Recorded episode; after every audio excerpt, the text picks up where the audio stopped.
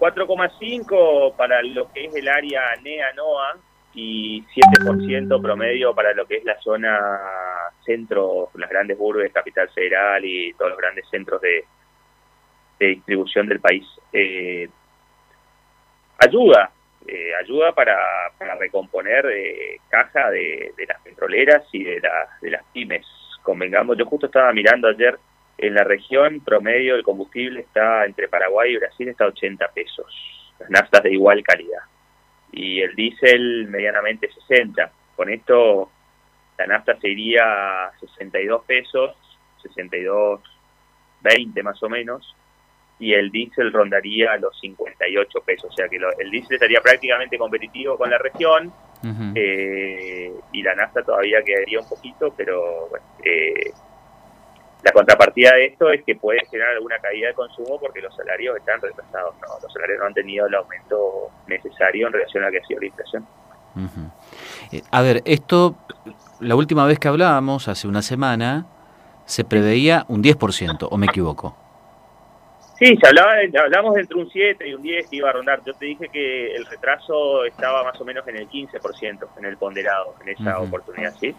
eh, acá lo que se hizo fue según lo que leí esta mañana muy temprano de los medios de Buenos Aires, de lo que planteó el secretario de Energía y el presidente de IPF, empezar a, federalizar los, los combustibles, ¿no? el precio, que se empiece a equiparar, por eso Buenos Aires aumenta más y el interior aumenta menos, empezar a, a, cortar esa brecha. Eh, ahí yo tengo mis diferencias, pero bueno. Eh, ¿Por qué, Nicolás? Son, son, son conceptuales, sí, porque eso hoy se da las petroleras no pierden nunca, o sea, nunca, eso es así, ni las grandes empresas. Eh, eso se da, eso se da hoy puntualmente porque, como yo te dije, se, el combustible se ajusta por volumen o por rentabilidad. Eh, hoy la provincia de Misiones y el NEA, las zonas que están en otro, en otra situación pandémica, están teniendo volúmenes mucho más elevados que, la capital federal, ergo eh, ajustan por, por volumen. ¿Sí? Y, y a la capital federal que hoy, o todo lo que es la zona centro, donde la, pandemia está mucho más fuerte y la actividad está mucho más retraída, la ajustan por rentabilidad. Esa es mi, mi posición, no es tan así de federalizar. Vamos a ver, ojalá que eso se dé, pero quiero ver de acá para adelante, cómo sucede. Para el sector, ¿cómo cayó este aumento? Y medio, o sea, te voy a decir, son, son posiciones encontradas, porque por un lado recompone la caja, ayuda, porque el combustible está retraído en lo que es nivel de, valor, a nivel región, a nivel mundo, pero puede tener una contrapartida en lo que es el consumo. Va a haber que ver, va a haber que ver cómo impacta esto en los próximos, los próximos días. Pues te vuelvo a insistir, eh, los salarios todavía no han tenido un ajuste necesario en lo que ha sido relación de la inflación y también, y tampoco creo que las puedan tener porque hoy la, la premisa de la pyme es, es, mantener la mano de obra, no aumentar los salarios, ¿no? O sea, está compleja la cosa. Si bien nosotros estamos viviendo otra realidad, es día a día y es remar y remar, ¿no? O sea que hoy se prioriza más que se mantenga el empleo que se aumenten los salarios. Pero por el otro lado tenéis el componente de la inflación, esto se va a trasladar a inflación porque se hablaba en su momento de la nafta, ahora se sumó el diésel, y el diésel va directamente a lo que es movimiento de producción, ¿no? O sea, que se vuelve a recomponer toda la matriz de precios de, de las distintas cadenas.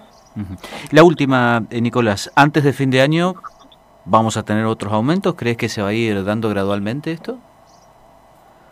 Va a depender mucho de lo, cómo se dé el consumo y cómo se maneje la política. O sea, eh, yo ya estamos en septiembre, o sea que eh, faltaría aumentar un poco los impuestos internos, que están un poco retraídos, que eso es impuesto, particularmente, lamentablemente, eso se traslada al precio del, surtidor, porque termina siendo un costo más. Pero va a depender mucho de eso, de, decisiones políticas y de cómo evolucione la Argentina post-pandémica. O sea, eh, vuelvo a insistirte, nosotros tenemos otra realidad producto de políticas propias nuestras, de la provincia de Misiones. Hay que ver cómo acompaña el resto del país en su salida, en la salida de, este problema, este problema sanitario. ¿Te genera expectativa este pedido de la provincia a Nación para que sea Misiones zona franca? Sí, por supuesto. Anoche te escuchaba, lo escuchaba al contador. Eh, sí, obviamente que me, me genera expectativa como empresario Eh, yo no soy exportador, pero eso es generación de empleo, porque al aumentar las exportaciones seguramente se tomará más gente y me genera también expectativa el pedido de la reglamentación del famoso artículo 10, que obviamente lo habíamos hablado también en el programa anterior, eh, nosotros, o sea, lo que es una reducción del IVA, que en los países, en las, ciudades de los países fronterizos existe, eh, el costo del empleo, eh, también ahora se agregó el tema de ganancias, de bajar la alícuota de ganancias, o sea que eh, sí, me, genera expectativa. De, para misiones eso es beneficioso desde el punto de vista productivo y a su vez el día que se abran las fronteras, pasado el riesgo epidemiológico, la simetría a nuestro favor también va a contribuir y eso suma el turismo. Yo con misiones, como siempre, soy optimista. O sea, y hay una cosa muy puntual que el contador lo hablaba y que yo siempre lo, también lo tuve presente. Misiones es la puerta del Mercosur. Exacto. O sea que eso es muy importante eh, y todo esto, todas estas políticas que se están dando, como el cívico Posadas y todo esto, ¿viste? va a ayudar mucho, mucho a, proveer de estos servicios a, a Brasil y a Paraguay, sobre todo en Brasil y a Paraguay, en Paraguay, en Asunción particularmente, y en Brasil, en Río Grande do Sul y Santa Catarina, Paraná, que son mercados muy importantes. O pensá que ahí tenemos más o menos 60 millones de habitantes, ¿no? O sea, que donde le podemos vender, hmm. le podemos vender eh, le podemos vender los misioneros. O sea que yo, soy muy positivo. Tenemos que esperar que pase la tormenta. Así. Tal ya cual. estamos cerca. Tal cual. Ya estamos cerca.